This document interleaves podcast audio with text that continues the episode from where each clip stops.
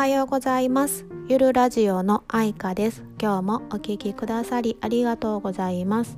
えー、今日もまたねえーと、引き続き子供のお話をしたいなと思います、えー、やっぱりね中学3年生なので受験ですよね。次の学校選びっていうのがもう切っても切り離せないみんなの悩みですよね。中学3年生のやっぱ見守る親も結構大変ですよね。うん、でうちはですねやっぱり学校中学校にね通えてないってことで成績もすごいんですよね。毎回ねもう心して見ような言うて 見とんですけどももう年々すごい慣れてはくるんですけどね。なかなかこういう表成績表も見ることないなって思うぐらいあのいい感じです。でまあそんな感じなんでねやっぱ高校も普通にね全日制であの普通校とかね行くのがちょっと厳しいなっていうことでもう自分らでね探してました学校からもねみんなあの希望の高校があったらここ行きたい子ってなったら一緒にわーって見学行ってこう学校がねうまく引っ張ってってくれるんですけどもなぜうちは学校に行けてないのでもう家族でねうち私と子供でね探しに行くことにしました。でやっぱりですねあの普通のね大きな高校に行くことは本人はやっぱり望んでないみたいやったんででもできれば普通に過ごしたいっていうのは、えーと、希望でもあったんですけども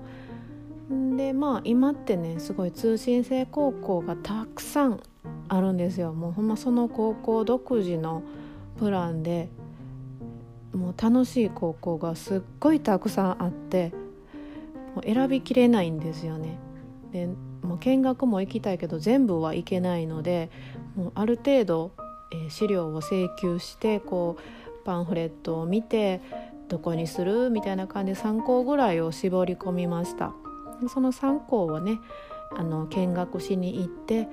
えー、っとまた授業風景とかもね見せてもらえる高校もあったのでで体験入学とかしに行ってねすっごい楽しいんですよ。通信制高校って本当に楽しいなって思いました私はね、えーと、全日制の普通科に通ってたんですけども